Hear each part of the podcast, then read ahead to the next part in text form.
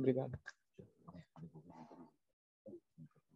Primeiro, aproveitar hoje um dia especial, o Yurtzai do Arizal, famoso cabalista de Tzfat. E também, quem conheceu aqui, a dona Esther Alperin, Alea Shalom, esposa do Rabino Alper, também uma grande tzadek, uma grande mulher, as primeiras shluchot aqui no Brasil, que transformou essa cidade, esse país, num lugar muito mais eh, habitável, judaicamente falando. Então, ela faleceu também nesse dia tão especial, então vamos dedicar o shiur para a elevação dessas duas almas tão especiais. Nos dias que a gente está agora passando, são as chamadas três semanas, e agora, mais intensamente, estamos nos nove dias, se preparando para o Tisha B'Av. O Tisha B'Av, ele lembra a gente, o primeiro episódio, que foi quando os espiões voltaram e falaram mal da terra de Israel, e Deus falou, olha, vocês choraram à toa, eu vou dar motivo para vocês chorarem. E ontem, pesquisando, descobri uma coisa, se ou pelo menos tinha esquecido, de que as duas guerras mundiais também começaram em Tisha. Não só que os dois batem Migdash, etc., tem todo, depois passou o dia que a, que a, que a Alemanha decidiu atacar, e etc., tudo foi realmente no, foi no dia de Tisha. É, é, fora a Inquisição, etc., a expulsão, a expulsão da Espanha, na verdade, também foi em Tisha B'Av, e Gush Kativ Bet Shalazaya, Apayim Shalosh. 2005, a decisão da expulsão de Gush Katif, nossos irmãos que foram expulsos da faixa de Gaza, também foi para Tisha. Só depois perceberam que ia cair no dia 9 de Av, eles postergaram alguns dias. Mas é, para a gente ver como realmente é um dia que ele atrai já coisas que são difíceis para o nosso povo. Os nossos sábios eles trazem no Talmud que a destruição do segundo templo, que é o que o exílio que nós estamos sofrendo, ele se deu pela falta de amor ao próximo. E a linguagem que ele usa é sinat hinam, ódio gratuito. O que a gente vai falar hoje é sobre ódio e amor gratuito. Existe algum ódio que é gratuito? Tem alguém que se odeia simplesmente por odiar? Tem um motivo normalmente. Tem motivo. Então a gente precisa entender o que significa ódio gratuito, porque esse é o tema, esse é o sintoma que a gente precisa resolver. Porque Mashiach está dependendo disso para chegar. Se o Beit HaMikdash foi destruído por essa causa, então a gente precisa, pelo jeito ainda a gente não melhorou. Então o que, que significa o ódio gratuito? Para a gente poder fazer o contrário. Quer dizer, ódio gratuito. De graça, sem motivo? Então, infelizmente, nossos inimigos a gente conhece. Amalek, o antissemitismo, sempre teve pretextos, mas o ódio era gratuito. Mudaram os motivos. Hoje o motivo é Israel. Antes era o motivo a raça. Antes o motivo era religião. O vírus. Ele vai sofrendo mutações, mas é simplesmente um ódio gratuito, incomoda a presença do povo judeu para certas pessoas. Assim Hashem fez desde o momento que Hashem ele deu a Torá no Monte Sinai, Sinai está ligado, diz nossos sábios, com a palavra Sina, mesmo que se escreve diferente. No momento que Deus deu a Torá para nós, uma ética, lei, moral etc., a gente representa isso ao longo da história, a gente incomoda, é uma pedra no sapato de aqueles que não querem se melhorar. Então, tem esse ódio gratuito. Agora, para nós, vamos pensar no nosso dia a dia. Tem alguém que se odeia gratuitamente? Eu sei que o ideal é não odiar ninguém, a Torá fala que não é para odiar, mas vamos tentar imaginar. Hã? Estamos falando dentro do nosso povo. Dentro do nosso povo.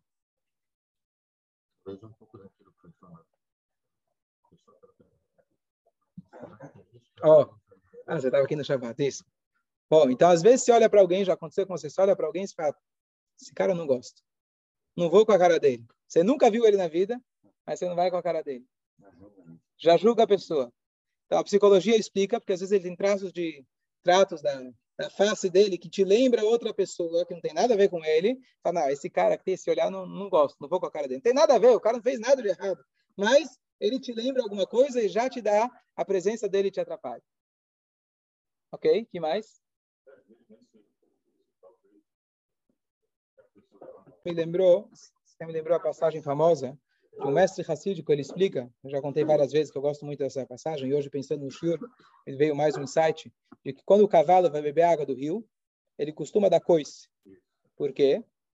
Porque ele acha que o cavalo, o reflexo que ele vê lá, ele acha que é um outro cavalo, então ele dá coice, porque você está tomando a minha água.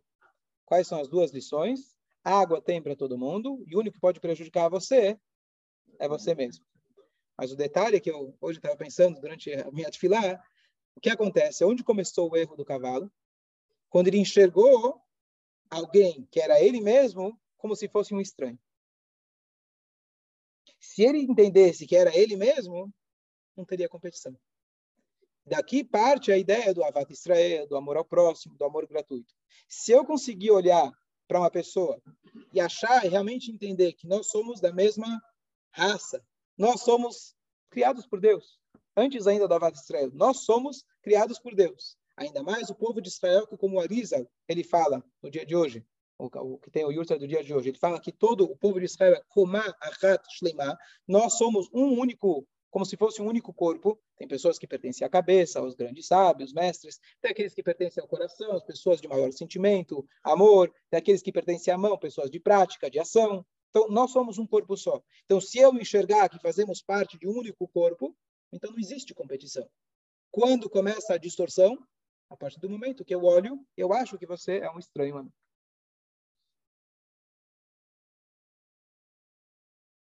Sim ou não? Pode ser. Você sente uma energia negativa da pessoa. Mas aí vem que o Eric falou, às vezes é um reflexo do teu, da tua distorção. Se você coloca um óculos preto, tudo vai estar preto. Você percebeu algo ruim naquela pessoa, energia negativa. Então, vamos se aprofundar um pouco mais. O, o texto que eu vou me basear para a gente discutir esse assunto é um mamar um discurso racídico dito pelo quinto Rebbe de Chabad, chamado Rebbe Rashab, Shalom Ber. E ele falou esse discurso sobre um trecho da Parashá da semana passada. Então vamos agora abrir um parênteses para a gente poder entrar no assunto. Na Parashá da semana passada, Deus manda fazer a vingança do povo de Midian. Midian era aquele povo que foi contratado por Balak para amaldiçoar nosso povo e etc. Então, nessa semana, Deus fala, faça a vingança do povo de Midian, e quando Moshe Rabbeinu vai transmitir essa mensagem para o povo, ele fala: essa é uma vingança de Deus. Nikmat Hashem, vingança de Deus. Poderia ser uma vingança do povo de Israel. Uma vingança de Deus. Como se fosse que Deus está falando: tem algo nesse povo que, para mim, pessoalmente, me incomoda. A gente precisa extirpar, acabar com eles. Hã? E tem cheiro ruim. E aí, qual é a explicação? Então, quando a gente fala normalmente sobre a conquista de Israel, os sete povos, isso, além da conquista geográfica, que foi quando o povo entrou em Israel, com Yeshua na primeira vez, a gente fala também de uma conquista espiritual nossa.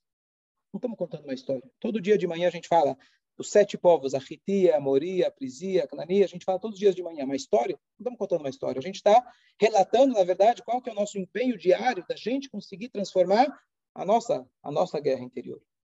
Qual é a guerra interior contra Midian, esse povo? Então, Midian, dizem nossos sábios, vem da palavra Madon e Merivá.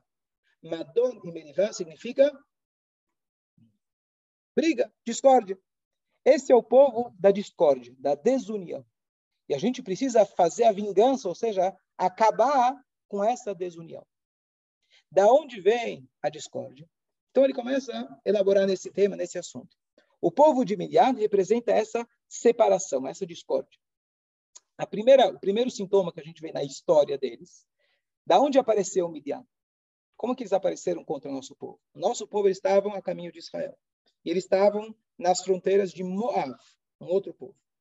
E aí Moab ligou lá para seu amigo, um era xiita, outro era sunita, mas eles falaram, o inimigo do teu inimigo, não, o inimigo do teu inimigo também é meu inimigo. Diferente, certo? Se você odeia o povo judeu, nós odiamos o povo judeu, esquece as nossas brigas, vamos se unir por uma causa nobre, né? acabar com o povo judeu. Midian foi contratado, recebeu o telefonema secreto do Balak, ele falou, precisamos dos teus serviços aqui secretos, tanto é que ninguém, ninguém a, a, a, o relato da Torá de, de Balak e Bilam, ninguém viu.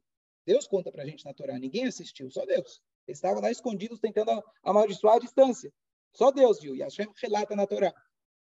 E aí ele faz um telefonema e fala: Você quer? Olha, não somos muito amigos, mas temos aqui uma, um problema aqui no meio do caminho. Opa, com prazer. Não precisa nem pagar. É, tudo bem que Bilam ele queria dinheiro e etc. Mas ele foi com muito prazer, com muito gosto. E aí a pergunta é: por que você foi se meter numa guerra que não era tua? O Moab, legítima defesa, estava com medo que o povo de Israel iria atacar. Mas Midian não estava, estava fora do mato. Israel já tinha, estava longe de Midian. Era um ódio gratuito. E o que, que a gente pode aplicar para a gente? Então, o que acontece? Começa o Rebbe Rashab, e é interessante, em que momento que ele falou esse mamar? Era o ano de 5.558. Isso, a história diz que esse mamar ele falou quando ele estava sentado com os alunos. Ele, falou para algum, algum deles falou, fala um lechaim. Ele ficou, fez uma careta. Por quê? Porque o único copo que tinha para fazer lechaim era um copo já usado do outro. Aí quando o Rebbe viu que ele se recusou a tomar, não tinha coronavírus ainda, não estava na moda ainda, tá certo? E aí, e mais, ainda mais que o álcool esteriliza, não tem problema, né? O álcool esteriliza. Mas ele, como ele, quando o Rebbe Rashab sentiu de forma sutil, mas que quando é teu filho, você né, pega a chupeta, cai no chão, coloca na boca, não conta para ninguém, não conta para minha esposa, e pronto, né, a saliva já. E você não tem, é teu, é teu filho, você não tem. Se é teu irmão, você não tem esse nojo. Mas, se é um estranho, opa, é estranho. Então, só por essa atitude, o Rebbe Rashab, então, falou esse mamar super bom. E o que, o Rebbe falou, na verdade? Ele falou que aquilo que existe, sinat hinam, o ódio gratuito. O que, que significa o ódio gratuito? Não tem ódio gratuito, tem um motivo. Não tem alguém que odeia alguém gratuitamente? É um louco. O que, que significa o ódio gratuito? Tem um motivo. Só que o motivo não é um detalhe, o motivo é o todo. Tem um motivo. O motivo não é de fora para dentro, e sim de dentro para fora. Qual é o motivo? O motivo é o seguinte: a frase que diz: Nós não gostamos, nós não amamos as pessoas, nós amamos a nossa versão delas. Enquanto você agrada as minhas necessidades, enquanto eu consigo conter a sua existência, você está subordinado a mim, tudo bem. Quando a pessoa começa a crescer demais, quando a pessoa começa a aparecer demais, a presença dele me atrapalha. Depois que a presença daquela pessoa me atrapalha, eu falo, não, é feio falar isso, né? Que eu não gosto de alguém porque a presença dele me atrapalha. É muito orgulhoso. Não, eu não gosto dele porque aí eu já vou achar um monte de motivos. Se eu já não gosto da pessoa, então eu estou com o olhar com o óculos negro, então eu já vou olhar tudo preto. Se eu vou colocar um óculos diferente, eu vou olhar diferente. Então parte tudo do fato de que a Metziut, a Yeshut da pessoa, a minha existência não permite que outra pessoa possa existir. Vocês conseguem se identificar com o que eu estou falando? Sim, eu me... Marinho? A distância você entendeu? Consegue se identificar? Entendeu? Ótimo. Que bom que você não se identifica. Você é um tzadik. Fala. Estou falando aqui dentro do nosso povo. Ah, você Entre nós. De novo. De novo. Se é um motivo de conquista, um motivo que teve uma provocação, não que a gente possa odiar, mas é um, é um, é um sintoma diferente, uma doença diferente para a gente tratar. Aqui estamos falando da doença que a pessoa simplesmente não consegue suportar outras pessoas. A pessoa é extremamente egoísta, a pessoa é extremamente arrogante. E ele não consegue. Ele é até às vezes simpático com outras pessoas, enquanto convém a ele. Enquanto ele tem interesse. Fala. Mas isso é palavra muito forte para caracterizar isso. Acho que é, é, é, empatia, na verdade. Né? Então, é o que, é o, que, o, que o Eric estava falando. A palavra sinar, a palavra assinar se traduz como ódio. Vocês estão insistindo que talvez a palavra aqui seria apatia. apatia. É o desinteresse pela, pela pessoa. Mas é...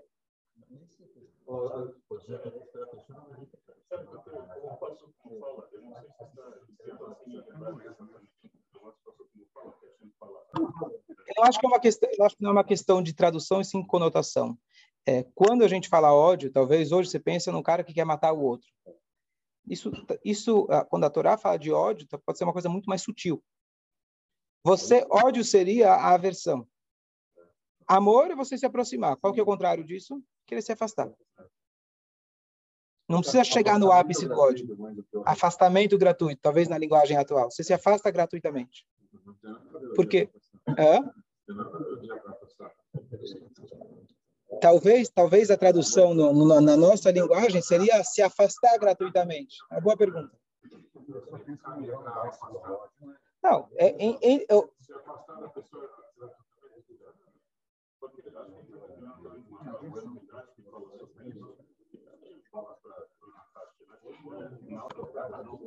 Eu vou, então, então vamos, ok, ótimo, tá bom. Então, então vamos. É produto do ego, sim, mas é, é, eles, é, acho que a pergunta é muito válida. Então eu vou usar desgostar. Deixa, eu só usar uma, uma, Vamos voltar a uma coisa que talvez menos gente sabe. Eu comentei umas três semanas atrás no, no, sobre o porquê avó. O a Guimarães que fala que o nosso segundo Beit foi destruído pela falta de amor ao próximo, essa é a parte mais conhecida. Mas nessa mesma Gemara, ela afirma que as pessoas praticavam Gemilut Hassadim. As pessoas faziam prática de boas ações. Visitavam os doentes, acompanhavam o falecido, davam tzedakah. Peraí, se as pessoas... Tudo de bom. Se as pessoas faziam tudo isso, cadê o ódio gratuito? A mesma Gemara fala que eles praticavam Gemilut Hassadim, mas tinha ódio gratuito. Peraí, qual das duas? Aparentemente são as mesmas pessoas.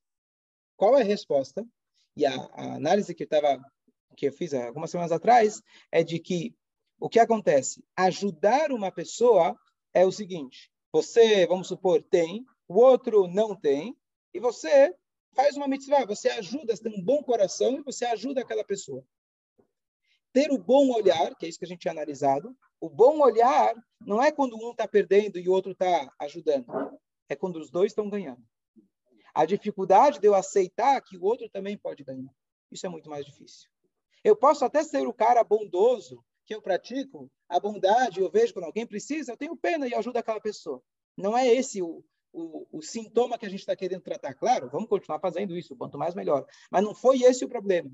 O problema foi que quando um ganhava, o outro pensava, por que ele ganhou e eu não? Que direito que ele tem de ganhar e eu não? Então, essa é a origem da frase onde Agmará fala que é o ódio gratuito. Talvez a gente possa descrever isso de forma diferente. Quando a gente fala ódio, você pensa em alguém querendo, Deus matar outra pessoa. Mas matar outra pessoa no sentido mais sutil é a sua presença. Eu não perdi nada se você ganhou. Você ganhou na loteria? Não por isso eu deixei de ganhar. As chances de eu ganhar é zero. Mas eu não consigo ver que a outra pessoa tenha sucesso. Aquilo me incomoda. Talvez você consiga se identificar mais com isso, certo? a se alegrar com o sucesso do outro. Então, o exemplo não seria odiar? Talvez, talvez o termo que nós usamos para odiar não seria esse, mas na, na Torá isso se chama odiar. Isso se chama assinar. Isso se chama assinar. Hã? Por que você tem essa inveja? Hã? O Hashem. Ótimo. Se você não tem essa inveja, ou que você, Baruch Hashem, é abençoado, ou que alguém ainda, ninguém ainda tocou, ninguém ainda foi uma pedra no seu sapato. Então, imagina que você tem uma loja, imagina que você tem uma, uma empresa, e chega alguém e abre exatamente na sua frente. Mais barato, melhor. Esse é o exemplo mais mundano da coisa. Mas, às vezes, é uma questão social. Você é a pessoa que comanda a conversa. De repente, aparece um outro cara, ele é novo, e de repente ele está comandando a conversa. Opa, quem é esse cara? Você está no prédio.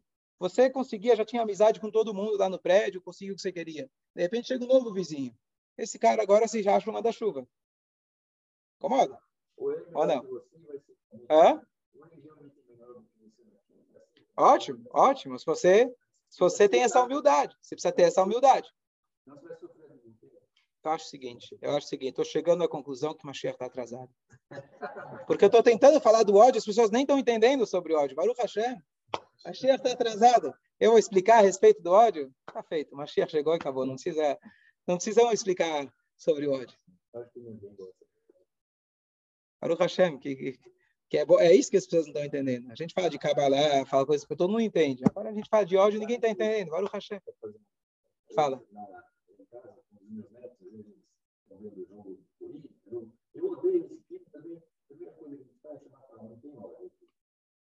uma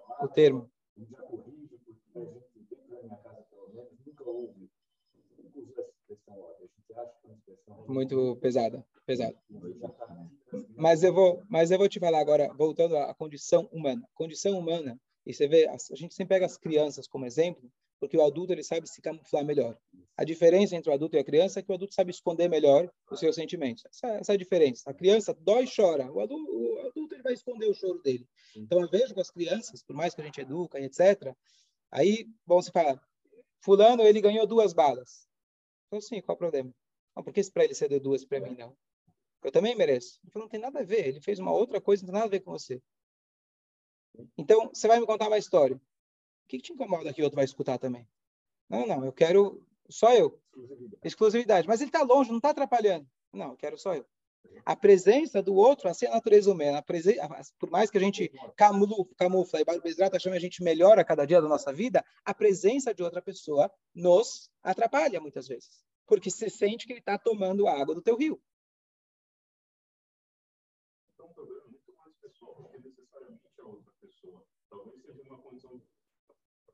Você acha, então, que Exatamente, parte daí. Perfeito.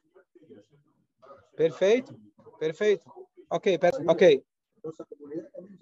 Deixa, deixa eu só concluir pelo menos o pensamento. E a, a ideia que ele traz aqui, na verdade, é de uma maneira mais profunda, o que, que significa Hinam? Sempre vai ter um motivo. Mas de uma maneira mais profunda, eu falei que é, a gente acha pretextos, mas no fundo é a própria existência da pessoa que te incomoda. Por que, que te incomoda a existência de outra pessoa, eventualmente, para aqueles que sofrem disso? Então, vou colocar a mim como exemplo, certo? Por que te incomoda, eventualmente, a presença de outra pessoa? Vou dar um exemplo. Olha aqui a linguagem de soné. Agora me lembrei. O Talmud fala que kol human soné ben humanuto. Todo profissional odeia outro profissional da mesma área que ele. Essa, o Talmud afirma todo profissional. Se eu sou médico, eu não vou gostar do outro médico. Se eu sou rabino, eu não vou gostar do outro rabino. Se eu sou. Por quê? Porque a pessoa sente como uma competição. Aquilo que eu falei outro dia, que se eu estou numa missão de bombeiro, são dois bombeiros apagando. Um às vezes fala, não, mas eu quero levar um nome. Então ele vai lá, pisa na mangueira do outro, para o outro não apagar, porque eu quero apagar. Mostrar para todo mundo, tem sentido? Óbvio que não. Se a gente está no mesmo time, a gente tem o mesmo intuito, mas às vezes as pessoas são capazes de ir lá e pisarem na, na, no, no, no, na mangueira, na mangueira do outro. Então, a linguagem é soné, ele odeia. Ah, todos os médicos se odeiam, todos os professores se odeiam, todos. Mas o que quer dizer esse ódio? Então, é, é algo muito mais sutil. Essa, hum, né? Será que esse aqui vai tomar meu lugar? Será que esse aqui vai tomar meu lugar? Não, não quer dizer meu emprego, meu trabalho. Tomar meu lugar é tomar minha atenção, tomar minha, né? Porque às vezes a única inveja que é permitida é a inveja do crescimento. Então, o cara ele é muito inteligente, então deixa eu ficar mais inteligente. Então, às vezes a pessoa ele vai me obrigar, eu sou um, um, um médico melhor. Se esse médico está operando e está tá tendo mais pacientes ou alguns pacientes, eu falar, opa, deixa eu me atualizar, deixa eu fazer mais um curso para ver para não de trás. Então, isso causa um incômodo. Pode trazer um crescimento, mas isso causa um incômodo. Esse seria assinar. Quer dizer, é uma coisa sutil. É aquilo de não celebrar a vitória do outro. Isso é, esse é a sinal que a gente está falando. Não estamos falando do ódio, que o cara realmente é capaz de é, matar o outro, Deus nos livre. Além do mais, estamos numa época onde isso não, não pega bem. Então, da onde vem isso? Então, aqui tem uma explicação mais profunda desse negócio que eu estava falando antes, que vem de dentro para fora. O que, que significa que vem de dentro para fora? Então, aquela história do cavalo que você não enxerga, o outro, etc., na verdade, tudo surge de uma má ideia, uma má definição de nós mesmos. O que acontece? Então vamos explicar um pouquinho sobre o Yetzer Hará. Todo mundo conhece o Yetzer Hará, quem não conhece eu posso apresentar. Ele é meu amigo, está sempre comigo, está sempre ao meu lado. O problema é que eu acho que ele é meu amigo, mas ele não é. Ra, o que, que significa Ra? Qual é a tradução de Ra? Ra é mal, se traduz como mal, mas não é a tradução precisa. A palavra Ra em hebraico vem de Ra'ua, um cótel, uma, uma parede, ra'ua significa uma, uma, uma parede que ela tá, não está muito fixa, ela está quebrando. Ra'ua, se fala, qual seria a tradução melhor? Instável, boa. Instabilidade. Então, Yetzer Hará é o instinto da instabilidade. O que, que acontece? Nós temos o Yetzer, nós temos uma alma, que ela é a alma animal. Ela dá o ânimo para a gente. Nós precisamos dela para poder viver. É por causa dessa alma que eu corro atrás da parnassá, que eu compro comida, que eu durmo, que eu estou vivendo. É graças a ela. Ele não é mal essencialmente. O que acontece? Quando ela deixa apenas de ser o instinto, mas ela começa a usar os meios como objetivos, aí começa a ter o problema. O que, que eu quero dizer? A pessoa, quando ela está quando ela está quebrada, quando ela tem um vazio, quando ela tem um problema, como você vai lidar com esse problema? Como você vai lidar com a tristeza, com a frustração, com a raiva? Como você vai lidar com isso? Então, a maneira mais fácil, diz que a pizza, e a pizza já vai dar uma acalmada. Diz que mais uma sobremesa, vai dar mais uma acalmada. Pega um cigarro e vai dar mais uma acalmada. Essa é a natureza humana. Cada um acha as suas ferramentas.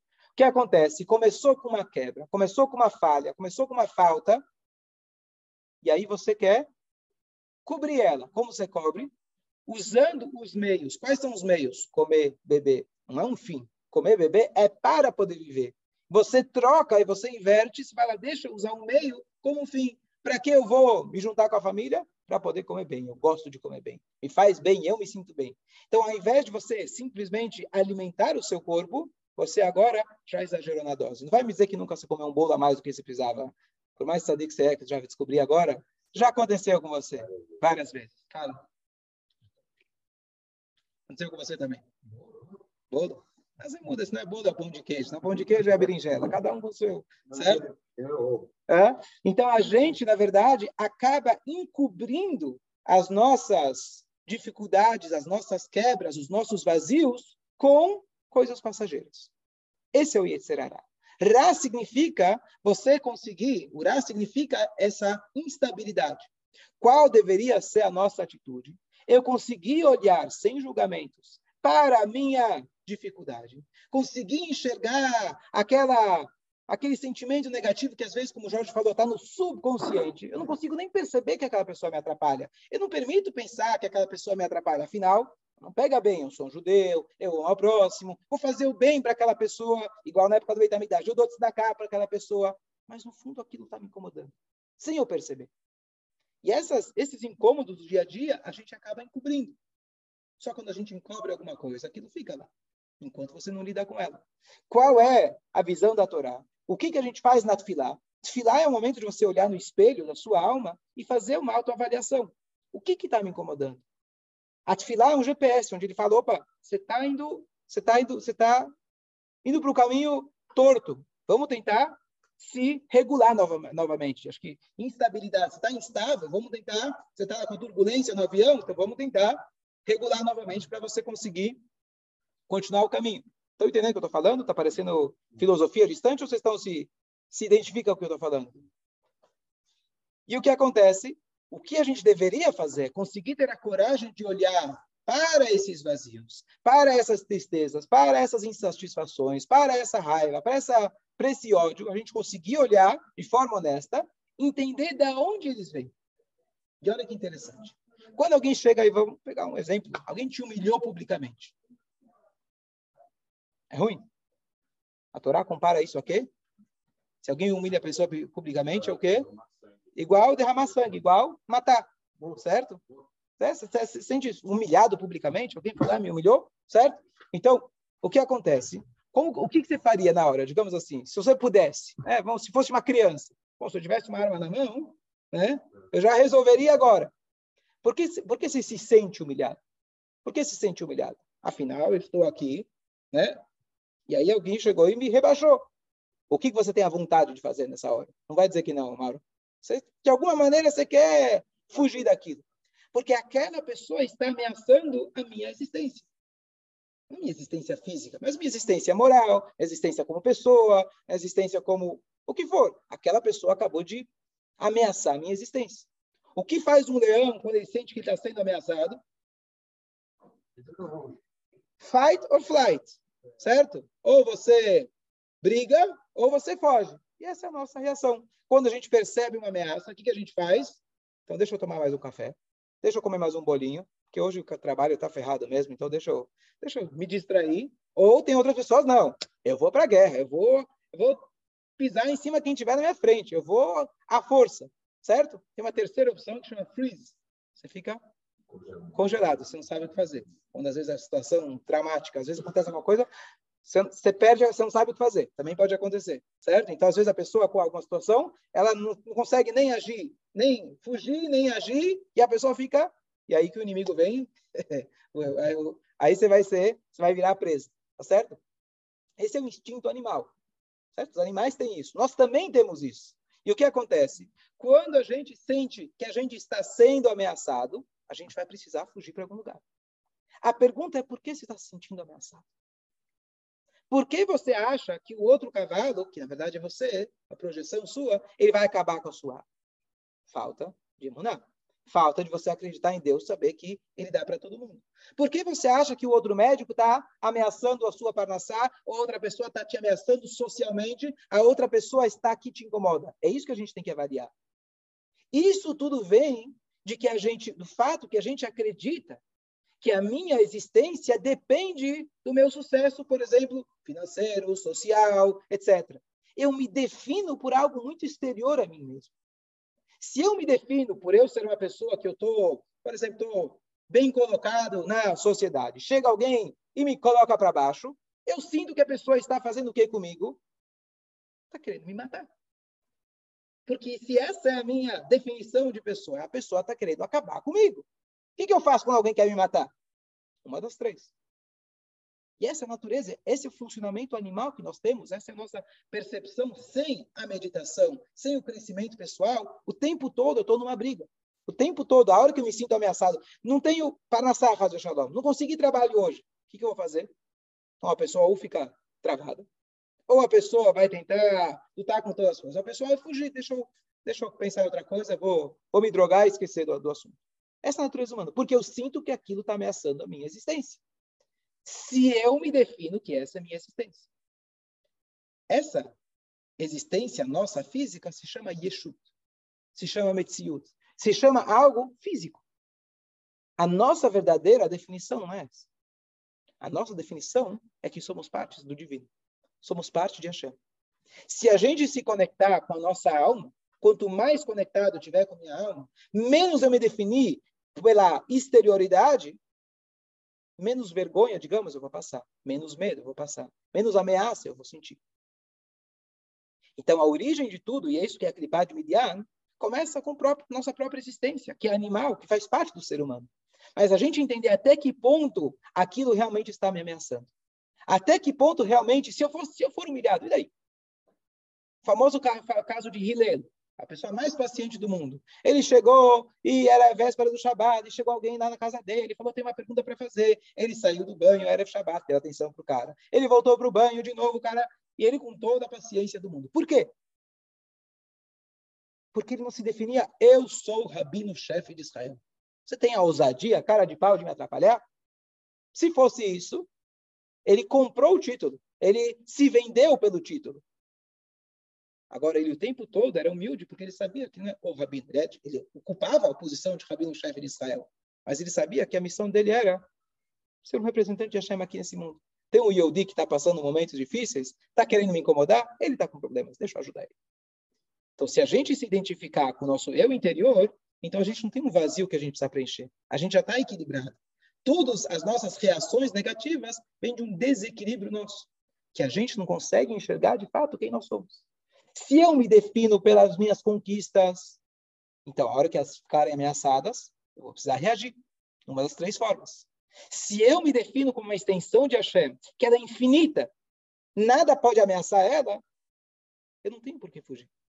Então, mesmo Deus nos livre que alguém me agrediu, e não que a gente tem que abaixar a cabeça quando alguém agride, a Torá fala, às vezes tem que tomar atitude, etc. Mas nosso sentimento interior tem que ser de que coitado daquela pessoa. Coitada daquela pessoa que me agrediu. O problema está nela, não está em mim. Para mim, bom, eu, uma vez eu concluí aqui uma passagem, quando eu estava na Estivá, tinha um professor, ele era um professor eh, jovem, relativamente, então a gente, no Shura, a gente tratava ele como amigo, ele se tratava como amigo. Então, uma das vezes eu acabei falando com ele de uma maneira respeitável. Amigo, a gente acaba às vezes tropeçando. Depois da aula, ele veio conversar comigo, ficou muito grave, muito marcado. Ele falou: Olha, Queria te comentar você falou isso. Falei, não, desculpa, foi, foi mal. Eu não, não, eu não me incomodo. Eu não me incomodo. Estou preocupado com você. Para a tua vida, é importante você saber um pouco hierarquia, respeito. Ele falou com toda a sinceridade, com toda a honestidade, realmente ficou gravado. Ele não se importou, não é uma pessoa, você falou comigo feio na frente dos outros, não estava nem aí. Ele falou, estou preocupado com você. Isso é uma pessoa humilde. Isso é uma pessoa que realmente ele não se define. Eu sou o professor. Como você ousa me tratar assim na frente dos outros. Porque eu me defini que eu sou o professor. Afinal, minha carreira depende disso. A minha posição depende disso. A minha existência depende disso. Se eu me defino pela minha posição, então na hora que ela está ameaçada, cadê eu? Eu fico sem nada. E eu comentei outro dia, uma parte bonita da Alahá, só para concluir, agora sim para concluir, que existe uma regra de que na Amidá, na reza da Amidá, a gente tem que estar Amidá, de pé. O que quer dizer de pé? Você não pode estar apoiando em nada. Que acontece se você colocar a mão em cima da mesa? Está apoiando? Se eu coloco um dedo em cima da mesa, estou apoiando? Não. Então a regra é, claro que o ideal é não estar apoiando em nada, mas se eu apoio uma mão, o meu corpo não está apoiado naquilo, a ponto de que se tirasse aquele apoio, eu iria cair, então não tem problema. Então tinha um rabino que ele era sempre muito positivo. Ele era uma pessoa que tinha os seus próprios bens, tinha suas casas alugadas, tinha uma renda fixa boa, e ele sempre falava para as ficar alegre, tem que ficar alegre, acreditar em Deus, tarará. Todo mundo falava, é fácil, né? Você está com as contas pagas, é fácil você falar de alegria. Um belo dia, a roda da vida mudou para ele. Ele perdeu tudo, Deus nos livre. E aí todo mundo ficou, ah, vamos ver agora, vamos ver agora. Ele voltou no dia seguinte falou, continuou com a mesma alegria, servindo a Deus, etc. E aí eles se impressionaram. Agora, isso aí, esse rabino não é de brincadeira, não, é, é verdade mesmo. E perguntaram para ele como você consegue. Ele falou, na Lahá está escrito, quando você se apoia em alguma coisa. Se aquele apoio você está apoiado com peso suficiente, que se tirasse o apoio você cairia, então você não pode fazer a midá. Eu me apoiava no dinheiro, mas com uma mão, um dedo. Eu sei que é importante, faz parte. Mas eu não colocava, depositava todo o meu peso em cima dele, me definindo por ele. Então, quando ele saiu, eu não caí no chão. Quando ele saiu, a mão voltou para onde estava. Então, essa é a questão. A gente precisa do corpo humano, a gente precisa das nossas conquistas, a gente precisa também dessa área superficial. Claro que eu quero ter sucesso na vida em todas as áreas, mas a pergunta é: se eu vou colocar todo o meu peso em cima dela, quando ela sai, ela cai. Um Yehudi não cai. Se eu focar no meu interior, ele não cai. Então, essa é a origem do Sinat Hinam, e não só do Sinat Hinam, de todos os traços negativos começam desse ego. O que, que é o ego? O ego, na verdade, é uma falsa impressão de você mesmo. Você está instável e você, para suprir, suprir essa instabilidade, você começa a colocar um monte de camadas e camadas e camadas e camadas. Você começa a acreditar que ela, na verdade, é a sua. Você se identifica com elas, achando que ela define você. E você esquece que você é uma extensão de Hashem. Você é uma extensão do infinito. Nada no mundo pode te abalar. Se a gente estiver conectado com essa verdade, então realmente a gente vai ter amor ao próximo. Que eu vou conseguir enxergar o reflexo, que é o mesmo que é o outro, é a mesma pessoa. Eu não tenho outro cavalo, não tenho outra pessoa. Sim, a gente faz parte de um todo. Espero ter sido claro. O Shur suscitou algumas discussões sobre o áudio Baruch Hashem. A gente não entende o que é o áudio, mas pelo menos a parte de entender o que, que significa nosso ego, talvez é um pouco mais dá para a gente entender um pouco melhor. E agora só, desculpa, agora me lembrei, só queria concluir. Isso significa hinam, à toa. À toa significa que não tem um motivo que eu odeio o outro. A própria existência a minha existência, como eu estou distorcido, então eu acabo trazendo esse reflexo nas outras pessoas. Esse é o ódio. Rinam, porque a pessoa de fato não fez nada de errado. Aquela pessoa não te fez nada de errado. Pode até que você vai, pode ser até que você vai apontar o que ele fez de errado, mas não começou de lá. Começou de graça. Quer dizer, de graça. Não foi algo que ele fez. Isso veio de você mesmo. Bom dia a todos. Bom dia.